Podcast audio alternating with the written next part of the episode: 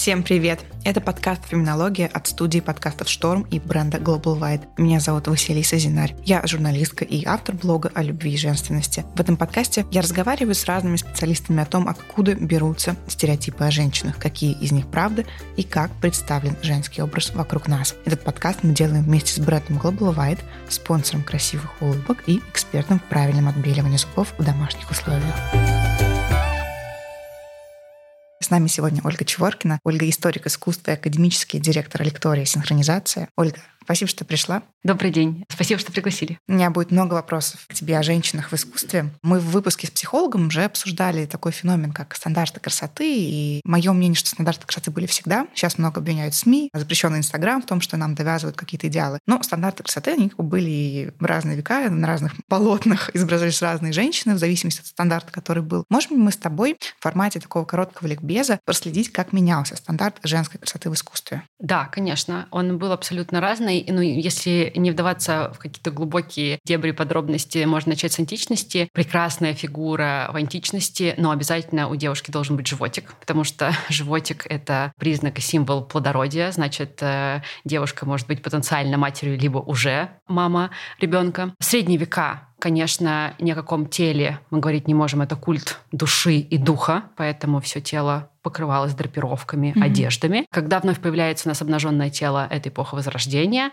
Собственно, это возрождение античности, поэтому эпоха Возрождения. Поэтому все стандарты античной красоты вновь у нас перетекают в эпоху Возрождения. И дальше эпоха классицизма, 18-19 век. В общем-то, они все живут по стандартам античности. Но Центральная Европа. Надо отметить э, прекрасного Рубенса и вообще Северную Европу, Голландию, mm-hmm. Фландрию. Там все немножко по-другому. И у Рубенса мы, наверное, помним такие дамы в теле, очень mm-hmm. красивые. Кому-то не нравится, кто-то говорит, ну, целлюлит, э, слишком свисающие животы. Это все тоже символы плодородия, женственности. Он пытался это подчеркнуть. 19 век, конец 19 века. Стандарты красоты меняется. И вообще меняется отношение к женщине. И я бы сказала, там уже идут какие-то разговоры не просто о стандартах красоты, а о том, что женщина является человеком, она может быть любой, она может mm-hmm. быть худой, она может быть полной, и вообще отстаньте от нее, она должна быть такой, какой она должна быть. Начало 20 века утонченные, там, Иду Рубинштейн, женщины с плоской грудью, такие очень тонкие натуры, тонкие mm-hmm. запястья. Ну и, собственно, весь 20 век тоже стандарты красоты будут меняться, и к сегодняшнему дню мы придем к тому, к чему мы пришли. Но если бы нас увидели, не знаю, в веке в 17 или в античности, mm-hmm. люди бы сильно удивились, что мы красивые. А как ты считаешь, мужские стандарты красоты тоже очень сильно менялись или все-таки меньше? То есть если посмотреть на женский портрет, там, не знаю, 15 века и на портрет 19 века, разница будет очень большая. А что с мужчинами? Ну, у мужчин меньше было таких, наверное, перепадов, но они тоже были. Если мы сравним, например, Дэнди, человека 19 века, с Аполлоном, то это будут два разных тела. Мы с тобой уже затронули тему полноты Давай поговорим о том, откуда она взяла начало. Где-то в 17 веке благосостояние среднеевропейца растет, перебои с едой прекращаются, и э, полнота становится таким, ну, в общем, наверное, символом того, что все хорошо, человек здоров, у него есть еда, все прекрасно. И на следующие четыре столетия примерно, мы так очень примерно это говорим, на следующие четыре столетия полнота признак красоты, да, даже достаточно естественный признак. То есть э, полнота это естественно, это здоровье. нормально. Здоровье. Признак здоровья. Да. И все меняется, ну, собственно, маятник откинулся немножко потом в другую сторону, и к концу 20 века у нас был был Фрейд и его социальный смотритель. Он нарисовал девушку весом 127 килограмм.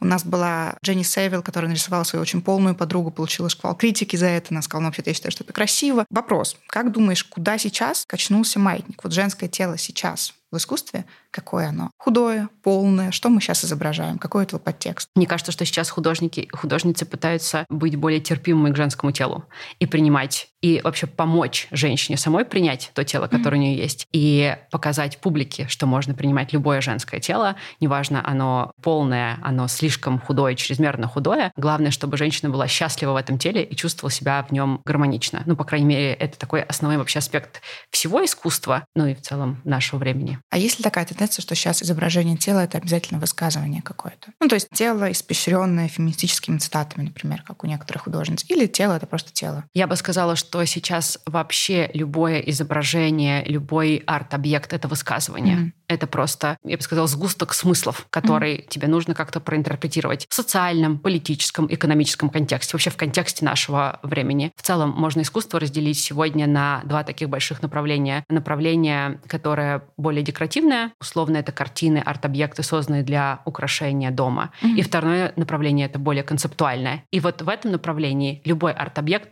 любое действие перформатора, художника, художницы — это некое высказывание. Возвращаясь к теме идеалов красоты. Идеал красоты, он же завязан не только на физическом стандарте, но и определенные идеи, которые за этим стандартом стоит. Например, в средние века женщины очень часто подкладывали под платье такие подушечки, они назывались стопы, и подушечки эти имитировали беременность, потому что культ Богоматери, потому что главная женская роль — это мать в то время. Как ты думаешь, какая идея сейчас может быть за изображением женщины? Что сейчас мы имеем в виду? Я думаю, что сейчас больше всего говорят люди о сексуальном подтексте, о том, что женщина очень часто страдает от насилия, в частности, mm-hmm. от сексуального насилия, и о том, что вообще женщине до сих пор хотя мы живем с вами в 21 веке, до сих пор видят объект эротического возбуждения, mm-hmm. любви. И к женщине относятся скорее как к домохозяйке, как э, к человеку, который украшает своего мужа. Но вот представить, что женщина может быть самостоятельной единицей, бизнесменом, хотя сейчас очень много бизнес-вумен, да, и вообще это такое не явление последних 10 лет, все равно очень трудно. И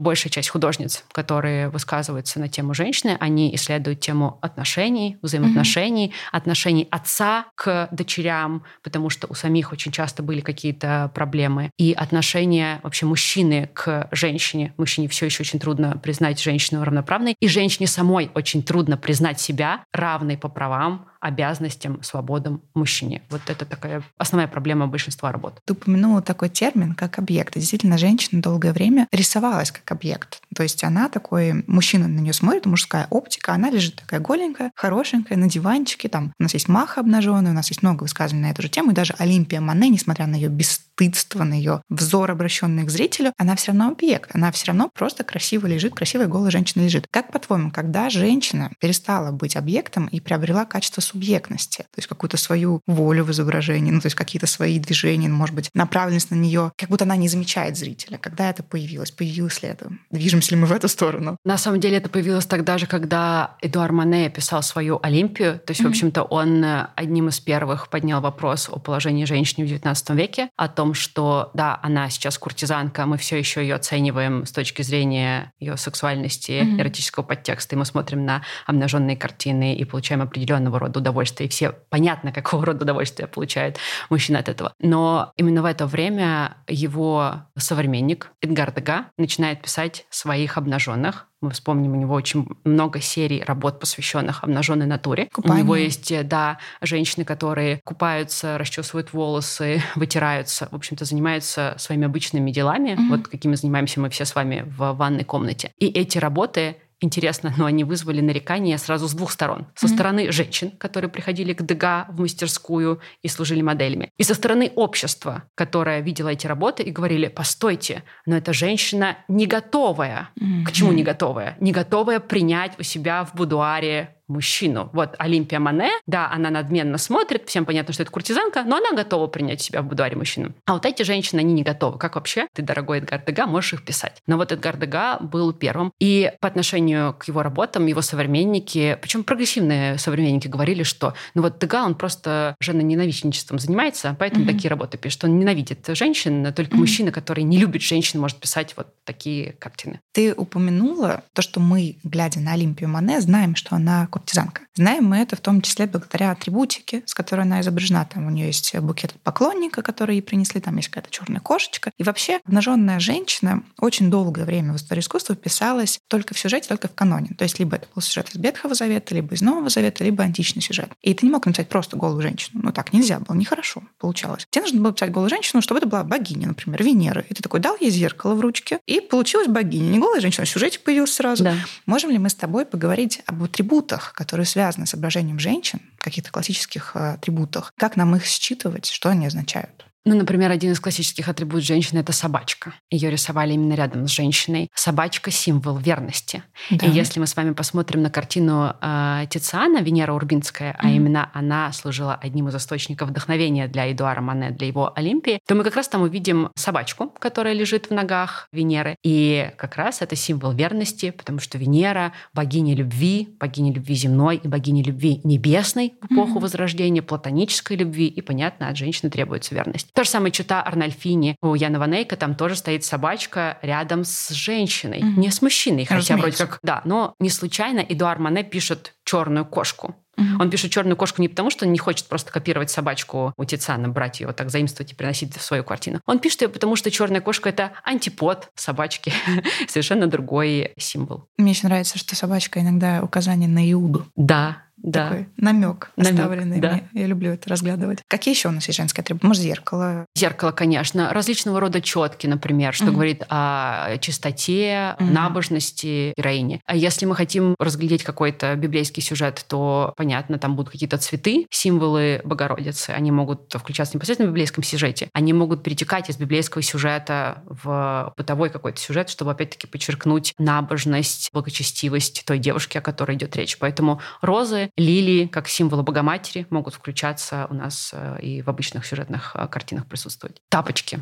еще один э, символ, символ семейного уюта, за который тоже ответственна женщина. Тапочки. Тапочки я не обращала внимания. Ну, наверное, да. Ну, то же самое у Чита Арнафини, у Яна Ванейка. Там прям красиво написанные тапочки. Там вообще много Там много деталей, да, зашито, да, можно да. рассматривать бесконечно. Мы с тобой уже поговорили о том, что очень часто женщина становилась объектом в оптике мужчины. Это в целом понятно, потому что в целом мужчины занимались искусством по большей части. Не потому что женщины менее талантливы, но женщин художников действительно было мало. Я думаю, что человек, который хоть немного разбирается в теме, он там назовет, ну, сходу, может быть, 5, ну, 10 имен женщин-художниц, потому что у женщин не было доступа к образованию художественному, у них не было возможности, их не поощряли заниматься искусством. Что сейчас, по-твоему, происходит? Все еще мир искусства — это мужской мир? Или как-то устанавливается какой-то гендерный баланс? Я не могу сказать о гендерном паритете, то есть mm-hmm. вот так, чтобы 50 на 50. Но, конечно, сейчас женщин, пришедших в искусство, гораздо больше. Ну, во-первых, потому что просто появилась возможность у женщин действительно получать образование,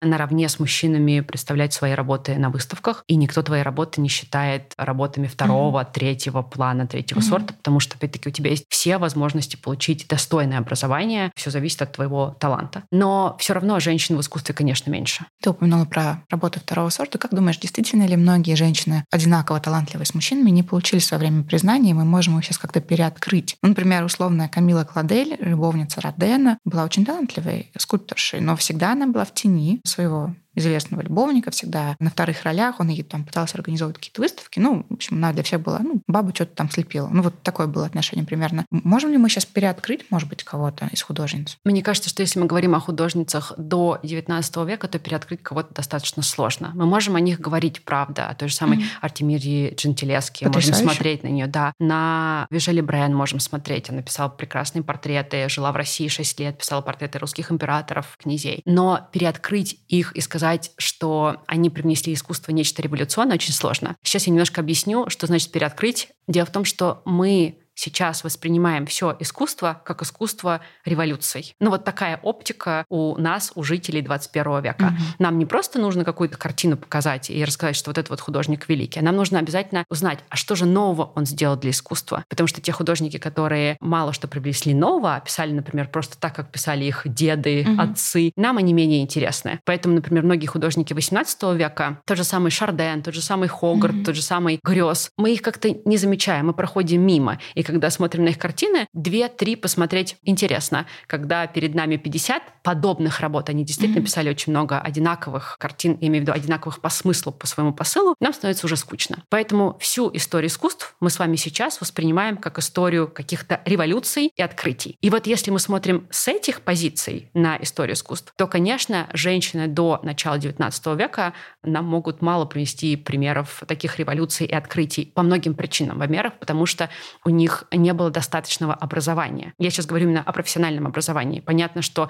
все аристократы были образованные, они занимались свободными искусствами, языками, музицировали mm-hmm. и писали, но это все-таки не профессиональное образование. Профессиональное образование в академии не допускали женщины, потом их начали допускать в академии, но не допускали в натурный класс. Обнаженную натуру нельзя а, было Обнаженную натуру нельзя было рисовать, да. И доходило до того, что у нас есть две художницы в истории, которые не могли присутствовать в натурном классе, но писали в этот момент групповой портрет всех членов английской академии, и этих художниц представили в виде портретов на стенах. Боже. Они, собственно, прекрасные две дамы, Ангелика Кауфман и Мэри Мазер, но mm-hmm. они представлены именно в виде портретов на стене натурного класса. Все остальные мужчины смотрят на обнаженную натуру, тоже мужчины, вот они сидят, кто-то смотрит на этих девушек, вы сразу эти портреты, ну не сразу, но теперь вы знаете, на что смотреть, mm-hmm. эти портреты mm-hmm. вы увидите на стене. Справа их нужно искать на картине. Соответственно, женщины не могли что-то новое открыть, просто потому что у них не было доступа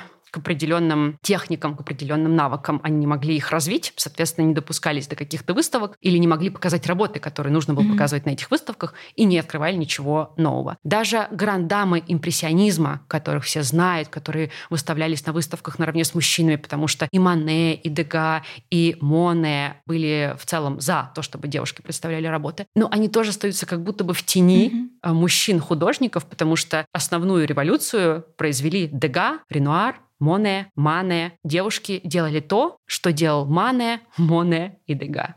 Ну, я, кстати, читала одну книжку, она, по-моему, называется «Неизвестное искусство, удивительное искусство». Там была глава про то, что вообще не фигуративную живопись придумал а, даже не Кандинский, не Малевич. Это были женщины, которые в конце XIX века увлекались спиритизмом, и они делали абстрактные картины, они даже выставлялись. Но про этих женщин всегда говорили, что они там типа мазню какую-то сделали на тему революции. Ну, фактически они, мы можем считать, что они совершили революцию, просто эту революцию не признали. Эту революцию не признали, но здесь еще очень важно смотреть, с какой целью ты писал картину. Дело в том, что, например, некоторые работы Клода Моне тоже очень похожи на абстракцию. Но Клод Моне не мог себе позволить назвать их абстракцией. Для него абстракция было, ну, непонятное искусство. Mm-hmm. Поэтому у него эти последние работы все еще называются «Японский мост», «Кувшинки», mm-hmm. хотя это настоящая абстракция, причем даже не кандинского, а уровня полока. Там mm-hmm. такая вкусная, сочная мазня. Все зависит от того, как вы подходите к тому изобретению, как оно у вас осознанно или нет. Потому что Кандинский и Малевич у них есть абсолютно... Манифесты. Да, у них есть манифесты, у них есть идеи. И Кандинский не просто сидел и думал, так, мне нужно создать какое-то такое направление в искусстве, написать такую картину, о которой в 21 веке будут ломать голову все искусствоведы, и публика будет приходить в Третьяковскую галерею и думать, вау, ну что же здесь написано? Не было такого. Он писал абстракцию только потому, что у него была такая необходимость. Он говорит, я не могу написать фигуративное искусство в том мире, в котором мы живем. После открытия двигателя внутреннего сгорания, после открытия рентгеном X-rays, то есть рентгена по-русски, после расщепления атома, как я вообще могу думать о деревне, березах, каких-то драконах и портретах? Я могу думать только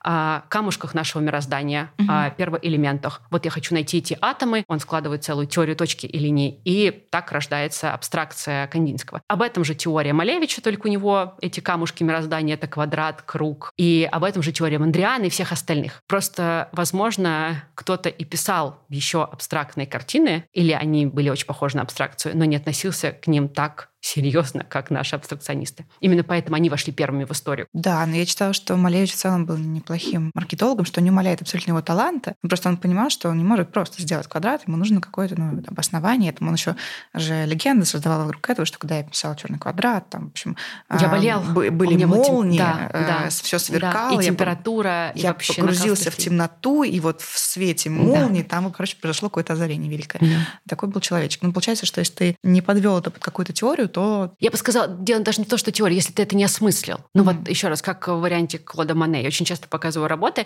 Многие говорят, если не знают этого художника, говорят, ну, конечно, это абстракция. Я говорю, вот нет, это японский мостик, давайте mm-hmm. мы с вами вот найдем. А вот здесь вот лилии. Это все еще кувшинки просто 1918 года. Mm-hmm. Мане умер в 1926. То есть, в общем-то, он знал очень много об искусстве начала 20 века. Он не мог позволить назвать себе это абстракцией или кубизмом или там как-то еще, но по факту это были работы очень близкие к абстракции. Но Мане считал, что это просто кувшинки, что это все еще японский мостик. Осмысленность осознания своего открытия, своей теории. И получается, современное искусство сейчас невозможно без этого. Что если ты говоришь про то, что современное искусство это всегда высказывание, это сгусток смыслов. Если ты просто сделал работу украшательную, декоративную, то это неинтересно. Это интересно, но на уровне того, что у меня есть вот стена, которую я хочу украсить дома, и я вешаю работу. Как правило, эта работа интересна с точки зрения краски, с точки зрения линии, mm-hmm. да, но она действительно декоративна. Она не обязательно должна нести какую-то смысловую нагрузку. Допустимо, что она не несет смысловую нагрузку. Все так, но при этом есть рококо, и к рококо относились несерьезно, еще когда оно создавалось, да.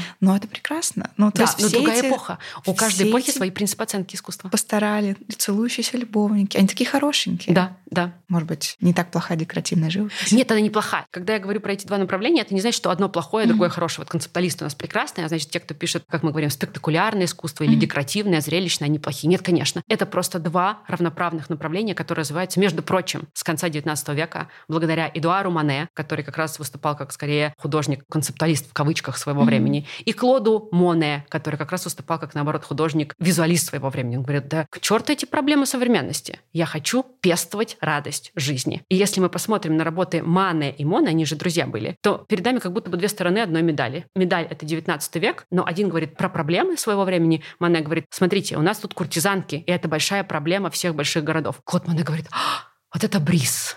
Вот это морской бриз, который веет э, с берегов Нормандии, это же что-то... А вы чувствуете воздух? А вот эти вот цветочные мотивы.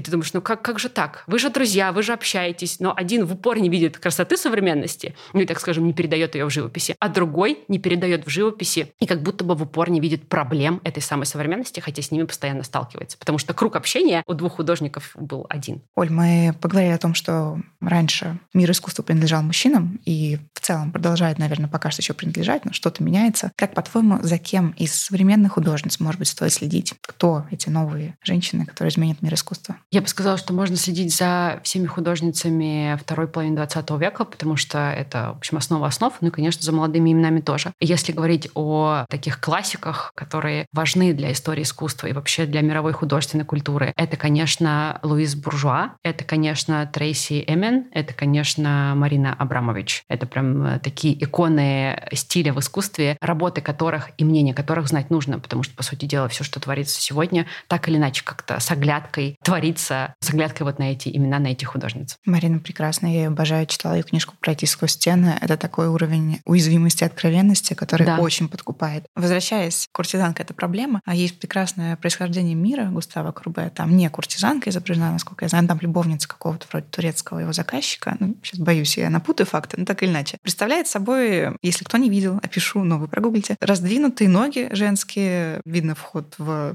чрево и лобок женщины. Все, головы не видно, только вот эта часть. Большой скандал был с этой картиной всегда. До сих пор ты, если ее гуглишь, ты не находишь изображение, то есть запрашиваешь происхождение мира, всегда эта часть прикрыта. Там типа посетитель стоит, издалека снято. Или плохое изображение. Плохое Такое, изображение. Что ты не можешь да. его никуда скачать. Ты не можешь его скачать. Нет такого, что прогуглил, вот тебе вот женская лона в полной ее красоте. Шокирует почему-то всех до сих пор эта картинка. Недавно какая-то девушка делала перформанс. Она висит сейчас в Арсе. Девушка пришла, разделась, села напротив картины. Это было какое-то высказывание на тему феминизма, я уже не помню, о чем это было, триггерит до сих пор изображение женского лона. Почему? Как ты думаешь, почему все еще мы так неравнодушны, хотя мы живем век, когда ну, изображение женского тела достаточно доступно, но все еще нас волнует? Мне кажется, как говорил профессор Преображенский, все идет от головы. Нам до сих пор очень сложно произнести слово «пенис», mm-hmm. на публике, а слово вульва это mm-hmm. вообще что-то непонятное. У меня ребенку полтора года. Мы недавно mm-hmm. разговаривали, девочка, мы недавно разговаривали с моими друзьями. И они говорят: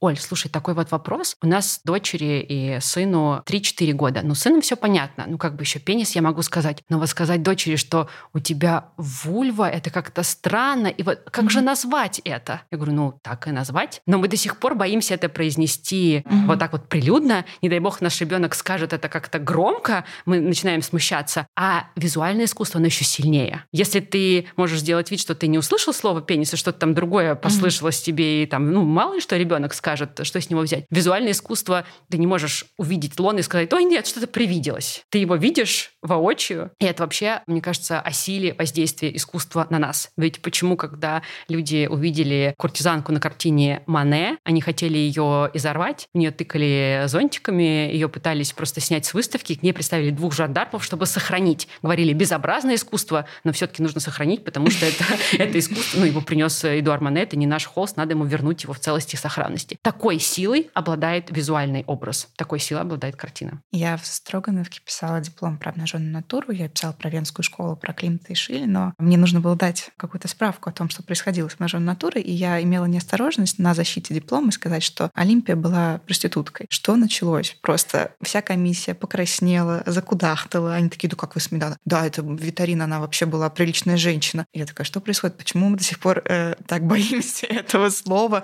Мне чуть не занизили оценку, шли об этом разговоры, потому что для комиссии это было страшно признать, что Олимпия Мане. Да, она куртизанка, она куртизанка проститутка. Конечно, и, она да, куртизанка. И, и это тоже очень странно произносить эти слова э, как бы в эфире. Я слышала, как мои коллеги, которые читают на радио какие-то лекции, посвященные искусству, как они обходят стороной вот этот вот... Э, Мане писал интересных женщин. Интересных женщин. Но mm-hmm. я думаю, ну, послушайте, но для людей непосвященных интересная женщина может значить все что угодно. Что значит интересная женщина? Давайте называть своими именами те явления, которые были актуальны. Тем более, это правда была проблема. Об этом говорили все. Об этом писали источники из Петербурга, из Москвы, mm-hmm. из Берлина, Лондона. Но нет, мы говорим, интересное положение у них было. Вот как-то мы боимся этого вопроса. Поэтому что уж говорить о Курбе, который еще раньше, чем Мане, сказал, mm-hmm. друзья, сейчас я вам расскажу всю правду. Mm-hmm. Страшно. Ну да, и Маха обнаженная висела под Махой одетой. Да. Показывалась там по какому-то скрытому механизму да. ближайшим друзьям, но потом все равно инквизиция забрала. Да. Механизм не спас. Оля, мы упомянули Артемизию Джентилески. Я ее очень люблю, я на своих лекциях все время про нее рассказываю, потому что мне хочется ее показывать. Она интересная. Не только как художница, у нее была интересная, может быть, не самая простая жизнь, и над ней надругался коллега ее отца, ее отец был художником, Агастина Тасси его звали, этого мужчину. И в Италии была такая традиция, что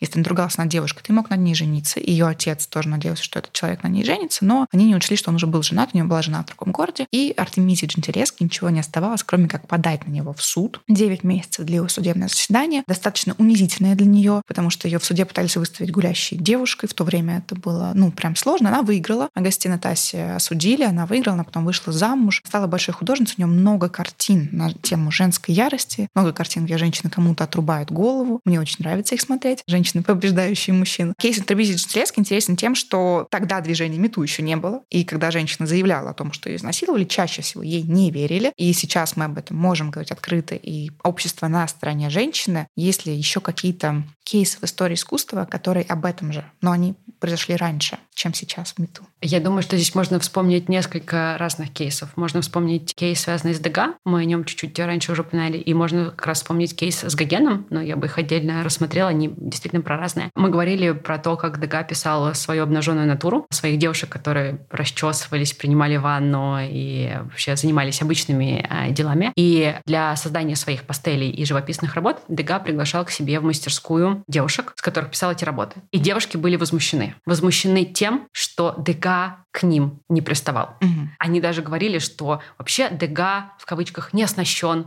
для любви. Mm-hmm. И я находила несколько писем его друзей, которые пытались защитить его и говорить, что вообще на самом деле вот мы видели ДК, он заходил в аптеку за презервативом, mm-hmm. у него все хорошо. Но это и к тому, что насколько положение женщины в обществе было как будто бы узаконено, что даже сама женщина привыкла к тому, как к ней относятся. И mm-hmm. если она модель, ожидай каких-то не знаю, поползновений со стороны художника. И, конечно, можно в качестве примера вспомнить Гогена. В 2019 году была выставка в Лондоне в музее, где предлагали пересмотреть творчество Гогена. Я напомню, что Гоген не был благочестивым отцом семейства, у него была жена, были дети, но когда он решил стать художником, по сути дела, их цели, основные принципы жизни с женой разошлись. Он оставил их, ну, буквально без средств к существованию, потому что он э, все то, что у него имелось, пустил на живопись, на свое новое увлечение, потом он стал новый профессией. И жена была вынуждена уехать с детьми к матери в Копенгаген, и он не поддерживал с ней отношения. То есть, в общем-то, дети росли без отца. У Гогена было много других увлечений, ну и, пожалуй, самая яркая, законная, сначала незаконная, потом вроде как узаконенная связь, это новая жена на островах. Гоген уехал и последние 15 лет жизни, чуть больше, жил на Таитянских островах, на Маркизских островах, и вот на Таити у него появилась новая жена,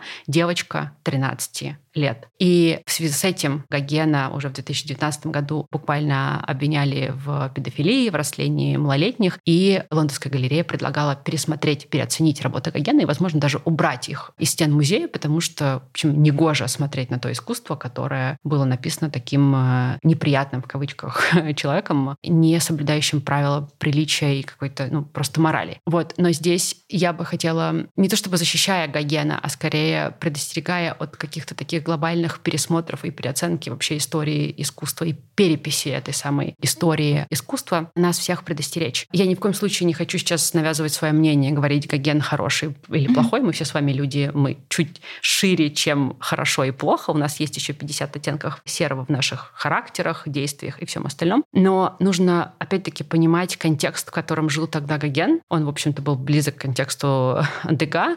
И не то, чтобы Гогена вынуждала эта 13-летняя девочка жениться, но на Таитянских островах была традиция выдавать своих дочерей замуж в 13-14 лет. Кстати, эта традиция была очень долго в Европе, в России. Она ушла сначала из Европы, потом в России изменился возраст замужества, он стал э, выше. Но вот на Таитянских островах в конце 19 века все еще бытовала такая традиция. И более того, интересно, что как бы в оправдании своего деда пишет внучка Гогены, которая пытается как-то, даже не то чтобы оправдать, а просто восстановить справедливость mm-hmm. и сказать, что на Таити девушки стремились, конечно, выйти замуж за европейца, если mm-hmm. тот приезжал на острова, потому что жизнь с европейцем и потенциальная возможность уехать, которая могла маячить где-то там далеко на горизонте, она все еще была более привлекательнее, чем жизнь с моряком в той бедной mm-hmm. деревне, в которой девочки росли, воспитывались и, соответственно, отдавали замуж. Поэтому случаев таких интересных взаимоотношений между художниками и их моделями было, конечно, очень много. Я могу ошибаться, но, может быть, как раз о нем шла речь. Недавно была выставка какого-то художника, и там были таблички, что типа это было создано в другое время. Сейчас мы типа это осуждаем, но тогда это было нормально. По-моему, речь шла о нем. Но, общем, а, да, но и в частности, в частности, к таким табличкам все призывали, потому что когда в аудиогиде в Лондонской галерее звучали призывы, что давайте пересмотрим и, может быть, уберем, это, конечно, очень радикальные призывы, и хотелось кому-то установить справедливость и дополнить, а давайте будем учитывать контекст той эпохи. Не оправдывать зло, если оно действительно абсолютное, насилие абсолютное, да, это зло, но нужно учитывать контекст той эпохи, в которой жили и сами женщины, и сами художники. Да, отменить можно вообще всех тогда. Пикассо да. тоже не был приятным человеком. Пикассо не был приятным человеком. Я напомню, что две девушки буквально сошли с ума да? после взаимоотношений с Пикассо, и дети тоже не были счастливы. Не все дети, я бы сказала, Пикассо да. были счастливы, потому что по отношению ко многим он поступил довольно жестоко, пытаясь отомстить своим бывшим неженам, возлюбленным. Он мстил, по сути, и детям, но важно, наверное, то, что дети его простили, учитывая тот контекст, в котором он жил, ну, учитывая сам характер Пикассо. И мне кажется, в противном случае, если нам очень тяжело полюбить Пикассо таким, как он был, или там Гогена, давайте просто хотя бы разделим Гогена и его творчество. Это два разных субъекта в истории. Есть творчество Гогена, которое действительно гениально, есть контекст той эпохи, в которой он жил, но он действовал, исходя из этого контекста эпохи. То же самое касательно Пикассо. Но с Пикассо в меньшей степени, потому что он жил, конечно, уже в 20 веке, он мог не сводить с ума всех своих пассий, но вот он был мог таким... Не, не устраивать драку своих любовниц в мастерской. Да, да, да. да. А у Пикассо есть картина, на ней изображены две птицы в клетке. Я, к сожалению, не помню название. Ну, может быть, она так и называется «Птица в клетке». Мы ее в любом случае приложим к подкасту. Говорят, что она была вдохновлена сценой драки у него в мастерской. У него была тогда его любовница Мария Вольтер. Он был женат все еще на Ольге Хохловой, потому что он был женат на ней до ее смерти. И там уже нарисовалась новая женщина. В общем, они все встретились в мастерской, две новые любовницы, и подрались. И Пикассо писал, что это одно из самых ярких, ярких. воспоминаний просто в его жизни. Это невероятный опыт. И я недавно читала еще сборник стихов Буковский. У него тоже есть описание сцены, где у него две любовницы дерутся, и он тоже такой, ну что за жизнь, как потрясающе. И я такая, ребят, вам нужно научиться видеть радость в чем-то другом. это ненормально. Но тут такой момент, что в любом случае его творчество, оно достойно какой-то другой оценки, и мы его должны как-то немножко отсоединить от личности самого художника. То есть художников не отменяем? Нет. Хорошо. Отвлечемся от темы обнаженных женщин. У нас в гостях на прошлом выпуске был культуролог, и он эм, рассказывал о своем любимом рассказе Брэдбери, который называется «Улыбка». И это рассказ «Антиутопия», в котором людям позволяется порвать улыбку Мона Лизы, порвать картину, свергнуть старые ценности. И вот там один мальчик, Том, он забирает кусочек Мона Лизы, свою эту улыбку и сохраняет в себе человеческие качества. Такая сила искусства. Хотела у тебя спросить, есть ли у тебя любимая улыбка в истории искусства? Ой, я вообще люблю улыбки. Ну, конечно, улыбка Леонардо мне очень нравится, но я вообще люблю все улыбки, которые можно встретить. Мне очень нравится улыбка в средневековых готических скульптурах, когда она только вот появляется, появляются mm-hmm. эмоции, и то, как эти ангелы улыбаются на соборах Шартра, Страсбургского собора, это просто что-то невероятное. Но, конечно, улыбка Мона Лизы бесспорно шедевр. У нас, когда на подкасте был психолог, мы говорили о том, что новая мужественность — это для мужчин выход за рамки их гендера, они могут быть более чувствительными, они могут проявлять свои эмоции, то есть что-то приобрести от другого гендера — это новая мужественность, выход из старого. И я спрашивала, что такое новая женственность у психолога, и она предложила свою версию. Я бы хотела у тебя спросить, как, по-твоему, куда движется сейчас женственность, которая овеяна каким-то количеством мифов, которые мы пытаемся развеять в подкасте? Что такое новая женственность сегодня? Это сложный вопрос. Я бы сказала, что у меня есть на него два ответа. Я вижу, куда она движется если мы говорим о каких-то феминистических э, движениях, движениях, которые связаны как-то с эмансипацией, и это то направление, которое мне не очень близко, но я верю в другое направление, что в какой-то момент победит гармония, когда женщина позволит себе быть самой собой. Вот просто отстанет от себя, mm-hmm. посмотрит на себя и скажет «я прекрасна». И мне очень хочется, чтобы женщина сказала глядя на себя в зеркало в любом возрасте, в любом состоянии, я прекрасна, мне так хорошо. И чтобы общество, глядя на женщину, сказало, здорово, ты в гармонии, и ты прекрасна. От тебя больше ничего не требуется. Да, от тебя ничего не требуется. Ты никому ничего не должна ты, как говорили в одном фильме, ты такой же человек, просто с косой. Спасибо большое, это прекрасная версия. Друзья, делитесь, пожалуйста, в комментариях вашими мнениями, задавайте вопросы, нам очень важна обратная связь. Мы обязательно приложим ссылку на картины, которые мы сегодня обсуждали, чтобы это было более наглядно. И спасибо, мы с компанией Global White желаем вам больше поводов для улыбок. Спасибо. Друзья, спасибо, что вы послушали. Подписывайтесь на подкаст в любом подкаст-приложении, чтобы не пропустить новые выпуски. Ставьте лайки в Яндекс Музыке и оставляйте комментарии в приложении Apple Podcasts. Нам очень важно услышать обратную связь, сделать подкаст еще лучше. И пусть у вас всегда будут поводы для улыбок. Спасибо.